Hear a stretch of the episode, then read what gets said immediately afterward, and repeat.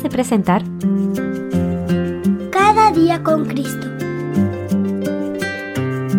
Un programa dirigido a los más pequeños de la familia de Dios y un espacio para meditar en la Biblia y aprender más sobre nuestro Señor Jesús.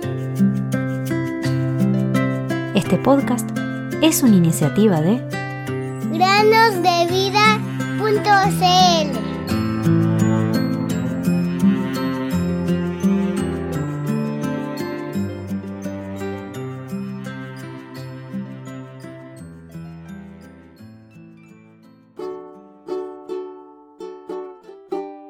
Estén pues firmes en la libertad con que Cristo nos hizo libres.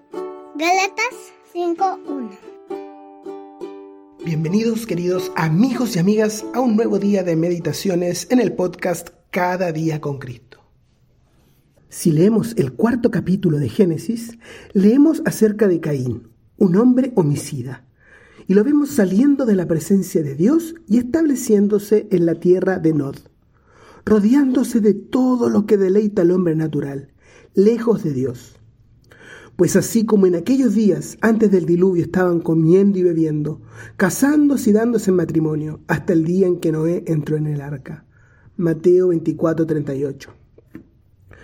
Los hombres de aquella época tenían el arte de construir ciudades y les daban nombres. Estaban familiarizados con las artes y las ciencias y eran capaces de embellecer sus moradas con gran habilidad. De hecho, vivían en una atmósfera de placer humano, lujo y comodidad deleitándose con los suaves acordes de la música. Compraban, vendían, plantaban, construían, consumían. ¿Qué imagen tan común vemos hoy en el ser humano? Qué cómodo se ha vuelto consigo mismo. Cada medida para mejorar su país, su ciudad, su hogar es considerada cuidadosamente. No es difícil entender este sistema impío llamado mundo. Es lo que ha crecido desde la caída, desde que el hombre abandonó a Dios y se sometió al dominio de Satanás. Es lo que atrae, absorbe y fascina al hombre alejado de Dios. Es el uso que el hombre hace de todas las habilidades que Dios le ha dado después de haber abandonado su presencia. El hombre utiliza todas sus fuerzas, bajo la guía de Satanás, para buscar su felicidad y comodidad en esta tierra sin Dios no busca entender los caminos que ha trazado Dios para sus criaturas. Querido oyente, si tu vida entera es una sucesión de estas cosas, ¿qué comeré? ¿Qué juego nuevo jugaré?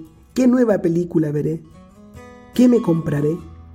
Te ruego que hagas una pausa y consideres que ahora es el juicio de este mundo, que todo el mundo es culpable ante Dios, Qué horrible destino será el tuyo cuando el Señor venga como ladrón en la noche. Porque cuando digan paz y seguridad, vendrá sobre ellos destrucción repentina y no escaparán. Puede que no hayas cometido grandes pecados y no vivas inmoralmente. Muchos de ustedes son solamente niños. Pero ese no es el punto. El asunto es que sigues adelante día tras día y año tras año, tranquilamente y respetablemente, pero sigues adelante sin Dios. Y la escritura dice que no tienes esperanza. Pronto el ángel destructor pasará por esta escena. ¿Qué puede protegerte de la tormenta que se avecina? ¿De qué puedes valerte antes de que llegue ese terrible día, el día del Señor, con todos sus terrores sobre este mundo? ¿Te protegerán tus oraciones? ¿Te servirá de algo tu apariencia exterior? ¿Te defenderán tus obras? No, querido amigo, ninguna de estas cosas, por más benditas e importantes que sean, pueden protegerte de la ira venidera. Solo la sangre del Cordero que Dios mismo ha provisto te servirá para ser sacado de la hora de la prueba que ha de caer sobre el mundo entero.